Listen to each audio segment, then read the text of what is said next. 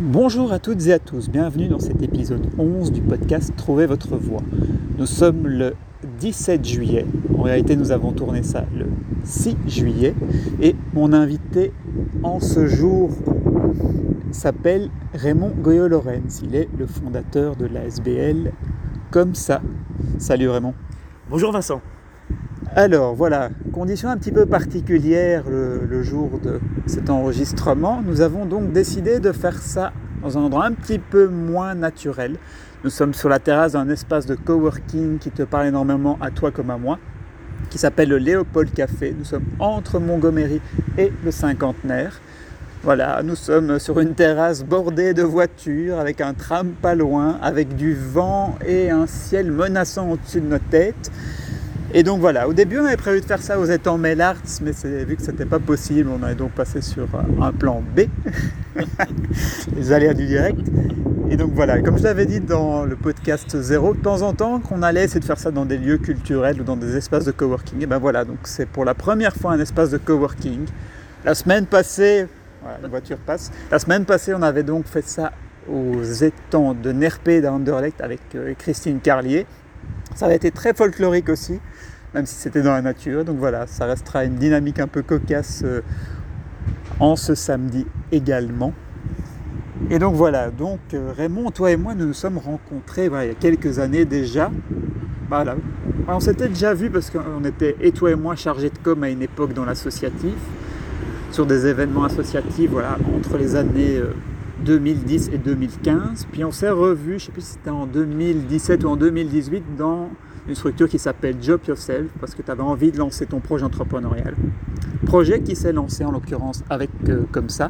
Et donc, est-ce que tu peux un petit peu nous expliquer ton parcours professionnel, ce que tu faisais avant de lancer comme ça et ce qu'est comme ça?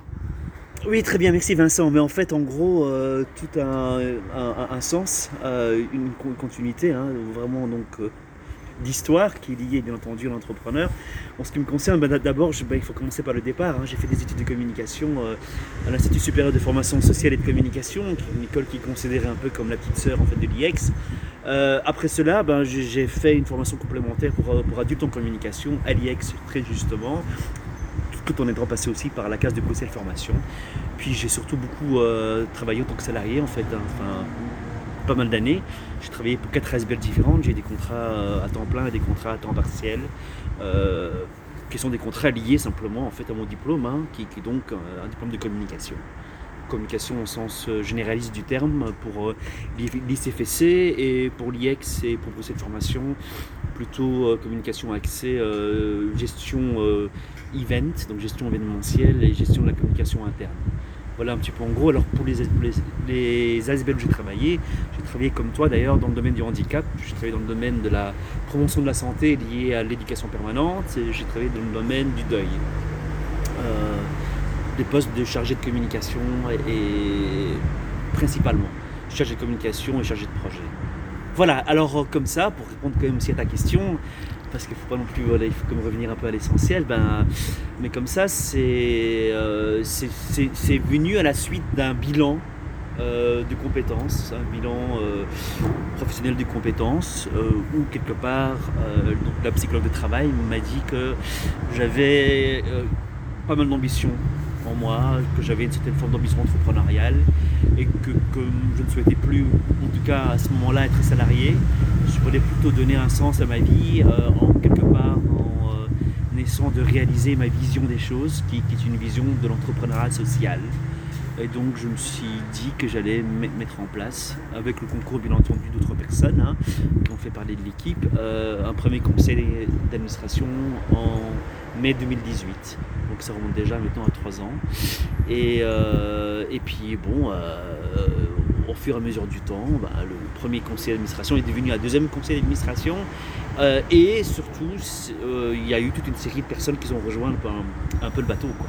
Donc il y a eu un certain nombre d'associés qui ont pu permettre à comme ça de poser en tout cas les premières bases collaboratives. Voilà. Voilà, c'est un, un, peu ce que, ce que j'essaie de transmettre dans les différents podcasts. C'est le fait que quand on est entrepreneur, c'est bien d'avoir un projet, mais qu'il faut s'entourer. Et donc voilà, comme on, euh, comme on a pu l'entendre, voilà. Donc tu es le troisième fondateur d'ASBL que je reçois. Il y a donc eu, il y a deux podcasts de ça, euh, José Goffinet Damar, que tu connais, me semble. Oui, oui. Il y a aussi euh, Lidvin, donc dans l'épisode 2, fondatrice de Cocorico Searching. Et voilà. Et en gros, voilà, c'est euh, tout un parcours avec des hauts et des bas, l'entrepreneuriat. Et voilà, c'est un peu, c'est un peu ça que j'avais envie de voir avec toi. Voilà, donc beaucoup d'évolution, il me semble, au niveau de comme ça depuis euh, sa fondation il y a quelques années. Comme tu le disais, beaucoup de, personnes qui se sont associées au projet. Et, et, voilà, donc comment fonctionne actuellement comme ça en fait? Mais c'est un petit peu. Euh, on peut mettre beaucoup d'ingrédients là dans, cette question. C'est pas évident à répondre. Euh, je, crois très honnêtement que euh, ma vision de l'entrepreneuriat, c'est qu'il faut avoir une vision qui soit changeante. Elle ne peut pas rester statique. il, faut, il faut pouvoir se remettre en question. il faut être ouvert à la restructuration d'une manière ou d'une autre. Restructuration opérationnelle, restructuration stratégique. sinon, on n'avance pas, on n'évolue pas surtout quand quelque part on fait de son cœur de, métier la communication. Euh, donc comment comme ça fonctionne euh, Comme ça fonctionne sur une base associative, c'est-à-dire qu'il y a des personnes qui se greffent autour euh, du, corps du noyau opérationnel de comme ça. Ces personnes, on les appelle donc des associés. Donc des personnes s'associent à comme ça pour pouvoir d'une part développer le service en fonction bien sûr de leur disponible et pour pouvoir également réaliser des missions, ce qu'on appelle donc des missions projets qui peuvent par exemple être, euh, je ne sais pas, réaliser un plan de communication euh, digital, faire un site internet, euh, voilà, faire, faire de, la gestion de projet. voilà. Mais en tout cas, c'est un mode de fonctionnement qui est aussi basé, et je sais que d'ailleurs c'est quelque chose qui, parle beaucoup, qui est basé sur la co-construction avant toute chose. La co-construction, ouais, c'est un élément moteur dans, ce que je fais, en effet. Pour rappel, voilà, je suis plus à faire de la stratégie de communication, d'accompagner des personnes, pas uniquement au travers de podcasts, mais aussi euh, à réfléchir, euh, améliorer, co-construire, voilà, donc leur manière de communiquer. C'est ça en gros euh, ce que je fais avec des entrepreneurs. Et en effet, ah, mais tu as rencontré des, personnes qui sont passées dans euh, des podcasts précédents. Parce qu'il me semble que tu connais Anan, que tu connais un petit peu euh, Kelly aussi. Euh, mais je, connais Anan via, parce qu'elle est chargée de communication pour l'ASBL Partage. Et donc effectivement, j'ai reçu sa directrice, Stéphanie Lambert, d'ailleurs sur, sur Antenne. Parce qu'il faut comme savoir aussi que je suis animateur radio bénévole depuis presque 18 ans maintenant pour une radio qui s'appelle Radio Panique, il me semble. Radio Panique, située à Saint-Josse, oui, qui est une radio euh, libre, expressive, mais surtout une radio associative. Euh, voilà. C'est ça, ce que j'ai te demander, en fait, ouais, quels sont les, livres ou les personnes qui t'inspirent J'ai l'impression que ton parcours, notamment Radio Panique et toutes les rencontres que tu as pu faire euh, de représentants associatifs, ça a été très inspirant pour toi. Mais, je, mais ça, c'est une évidence, quoi. Je veux dire, les, les, les personnes qui m'ont influencé, ce sont avant toute chose mes intervenants, quoi. Intervenants, intervenantes.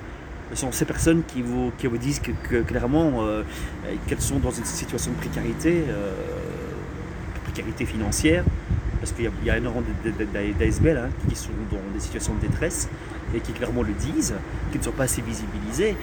Donc ces personnes vous encouragent et, vous, euh, sont quelque part un peu votre catalyseur. Et leur message, c'est d'abord de un, merci beaucoup euh, de nous, de nous avoir euh, permis de pouvoir, pour, être passé dans une émission radio, émission radio, podcast, on appelle comme on veut. Euh, mais d'autre part, on se rend bien compte qu'on a un rôle à jouer. On a un rôle à jouer en tant que média et en tant que communicateur, qui est un rôle vraiment de visibiliser toutes ces belles initiatives qui existent en Belgique. Ça, c'est une certitude. Donc ça va bien au-delà, bien sûr, des livres, des films, peu importe. C'est qu'il faut simplement partir à, la rencontre des gens et écouter leurs histoires.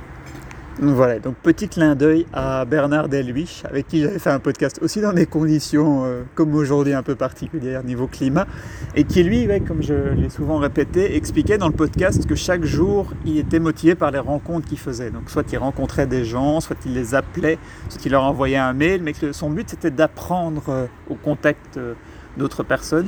Et donc ouais, toi tu parles donc de solidarité et donc si je me rappelle bien, donc comme ça au début était plutôt une sorte de, de plateforme collaborative et maintenant évolue vers un Euh, idéal de fédération. C'est un peu ça l'idée maintenant? Mais la chronologie, elle est très claire. Je veux dire, euh, comme ça a été réfléchi d'abord comme étant une agence de communication pour, un- pour le secteur associatif. Et on se rend bien compte que ça fonctionne pas, ça marche pas. D'abord de parce qu'il y a beaucoup trop d'agences de communication. euh, beaucoup trop, il y en a des milliers. Et il y en a euh, aussi bien, je, enfin, je pense que d'abord il y en a beaucoup dans, le milieu corporate marchand, mais il y en a aussi de plus en plus qui se lancent dans, le milieu associatif. Mais ce qu'on oublie, c'est que quand on parle d'une ASBL, bah, c'est quoi la première lettre? La première lettre, c'est l'association. Il faut s'associer à un projet sociétal. Alors quand on s'associe, ben, on se met ensemble et on ne travaille pas seul. Première chose. Donc si effectivement comme ça reste dans sa logique, euh, on va développer euh, sa petite niche associative et essayer de pouvoir générer du chiffre d'affaires, eh ben ça ne marchera pas. Parce que c'est pas ça que pas ça que les ASBL recherchent. Les, ASBL recherchent des leviers, des leviers de solidarité. Et ces leviers-là, c'est à comme ça de les mettre en place avec d'autres acteurs éventuellement. Voilà comment on évolue, qu'on évolue vers une ASBL avec une logique fédérative. D'ailleurs, je tenais à remercier euh, José également pour m'avoir clairement mis ça en avant, pour avoir exprimé cette idée. Ah, C'est ça, parce que ah, il y a eu beaucoup d'évolutions, beaucoup d'ASBL voilà, font évoluer leur mission sociale Ah ouais. et font évoluer aussi le, voilà, leur conseil d'administration. Et donc Ouais. c'est plus ou moins tous les trois ans. Ouais. Et donc là il y a un nouveau conseil d'administration et donc José euh, Goffinet est arrivé. Et Patricia que tu viens de nommer, qui elle est la fondatrice d'une autre ASBL qui s'appelle Tutti Frutti. Ah, donc c'est vraiment toute cette idée de, comme on le disait, de solidarité et d'humain. Et donc voilà, donc l'idée de ce podcast, c'est en effet d'inviter des entrepreneurs, peu importe si ce sont des artistes, si ce sont des, des fondateurs d'ASBL, mais que je trouve inspirants parce qu'ils veulent travailler l'humain, parce qu'ils ont euh, parfois vécu des, des situations compliquées. Ah, tu connais un petit peu Olivier Dirix également, qui est passé dans le tout premier épisode. conseil d'administration, enfin moi au début, ouais. Ok, ouais, et donc, et donc vraiment, c'est c'est vraiment tout ce parcours enfin, humain euh, au travers des rencontres, comme tu le disais, mais aussi au travers de l'évolution, des avancées qu'on essaye de faire pour, euh, ah, Oui, mais- peu importe le, type de projet entrepreneurial, Oui. quand on passe par des hauts et des bas, mais c'est vraiment se remobiliser et s'aligner notamment euh, au niveau de sa communication, je trouve. Oui, mais on, oublie une chose, chose qui est essentielle, c'est que sans cette solidarité économique, on n'arrive à rien. Donc il faut mettre en place un mécanisme de solidarité économique, il faut réfléchir à ça. Et, euh, euh, il faut vraiment que les grands aident les petits, quoi. Il faut mettre en place une cagnotte, une cagnotte, de, l'associatif. Parce que c'est bien la dimension humaine, c'est bien de pouvoir se réunir, de pouvoir travailler ensemble, de créer des synergies. Mais, s'il n'y a pas d'argent derrière, s'il n'y a pas de fonds de roulement, si les gens qui n'ont pas les moyens, enfin, euh, ne peuvent pas bénéficier de services, mais ça sert absolument à rien du tout. Alors, alors continuons à faire du bénévolat et continuons à faire de, de la gratuité. Je pense qu'il n'est pas trop tard justement pour le secteur associatif de pouvoir se relever, à condition de réfléchir à des leviers économiques basés sur la solidarité, pour pouvoir justement mettre en place des systèmes basés sur, entre autres sur l'équité. Voilà cela, ce que je pense. Donc c'est là que nos auditeurs entendent voilà, ton militantisme et voilà, toute, Bah toute oui. l'énergie, tout, ton- tout ton vécu associatif qui euh, transpire, je trouve, au travers de ce que tu viens, tu viens de dire. Après, ah, j'ai souvent, donc, comme je l'ai répété, invité des entrepreneurs qui sont euh, liés à des cercles entrepreneuriaux, souvent euh, pu- push and plug, Ben, c'est bien, hein, mais... et où il y a aussi ce mécanisme de solidarité entre entrepreneurs. Et je trouve ça important justement quand on a un peu la, la tête dans le guidon ou quand on, ah, peu importe à quel, à quel moment on est dans notre parcours entrepreneurial, si on débute, si on lance de nouvelles activités ou si on est plutôt un entrepreneur aguerri, d'en effet, quand on se dit tiens j'ai l'impression d'avoir la tête dans le guidon, de pouvoir s'entourer de personnes et de pouvoir avoir des retours, des personnes qui nous challengent. Donc je remercie encore les nombreux invités euh, que j'ai eu dans les podcasts précédents. Voilà, donc euh, ah, nous sommes dans l'épisode 11, donc encore un grand merci. Je ne vais pas renommer toutes les personnes, mais euh, je cite assez régulièrement en fait toutes ces personnes. Et donc un, grand merci notamment à Jean-Christophe Bazin, le fondateur de Push and Plug. Que je l'ai moins cité dans d'autres euh, dans d'autres podcasts, mais c'est vraiment ça. C'est moi j'ai vraiment eu l'impression ces derniers mois d'avancer en tant qu'entrepreneur, en tant qu'homme, en tant qu'être humain, de par les relations et de par les projets que j'ai pu accomplir, de par la dimension humaine justement. Je sais pas, je sais pas ce qu'il en est de, de ton côté. Voilà, J'imagine que tu as fait beaucoup de Zoom également. Bah, bah, bah, on va quand même passer de, de, de 5 collaborateurs à, presque une vingtaine, hein, mettons-le comme ça, mine de rien. On fait quand même x4, donc c'est quand même beaucoup, hein, honnêtement.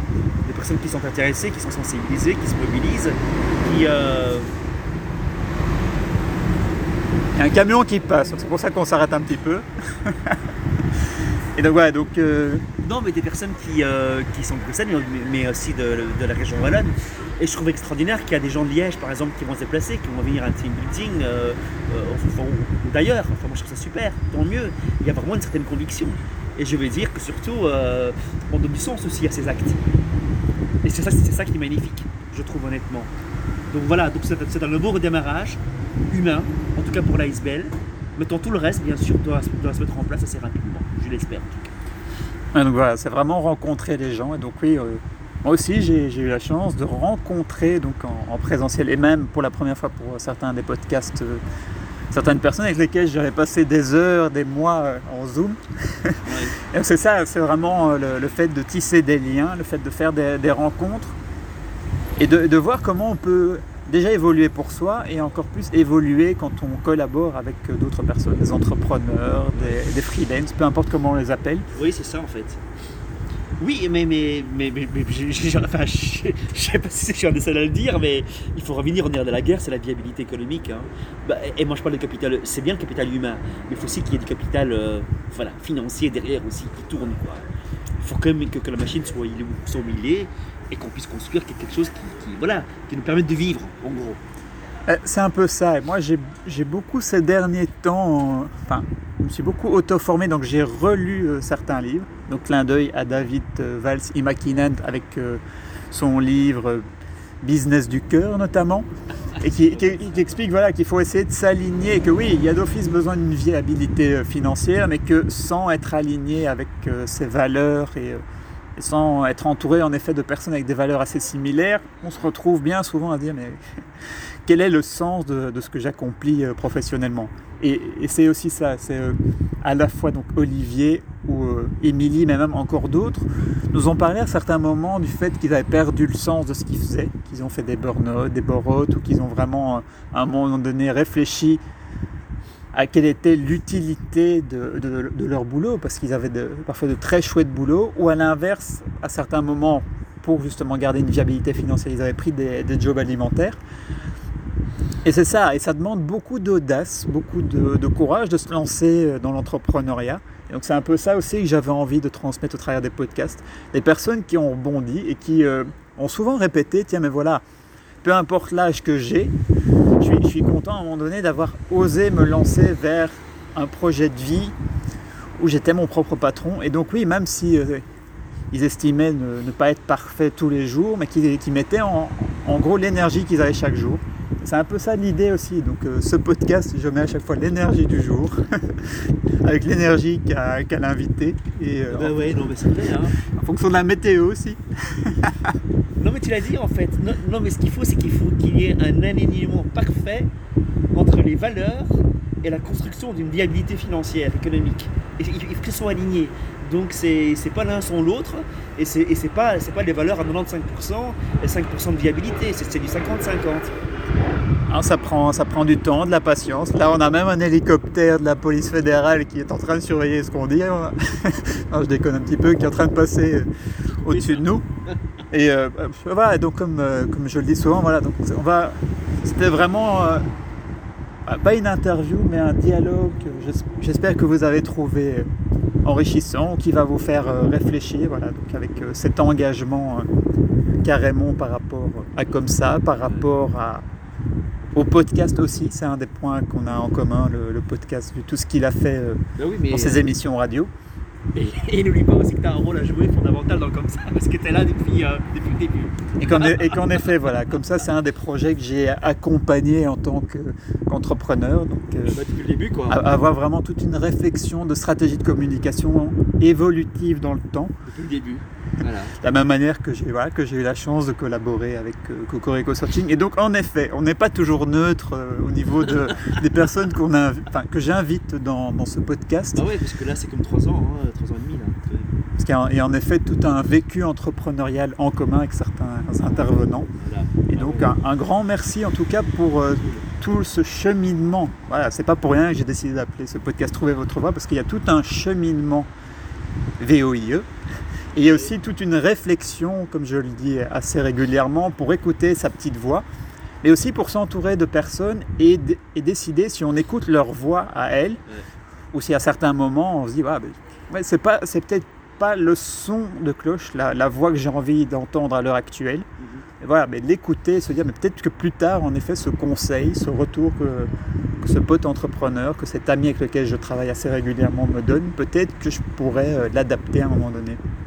Donc c'est ça. Donc voilà, l'entrepreneur que je suis, voilà, est, est assez euh, rempli de gratitude par rapport à tout ce qu'il a appris, euh, ne fût-ce qu'au travers de tous ces podcasts que j'ai que j'ai tournés. Donc, euh, et donc la semaine prochaine, mon invité sera quelqu'un qui a une magnifique voix, VOX. C'est une chanteuse en fait, et nous serons à Villers-la-Ville.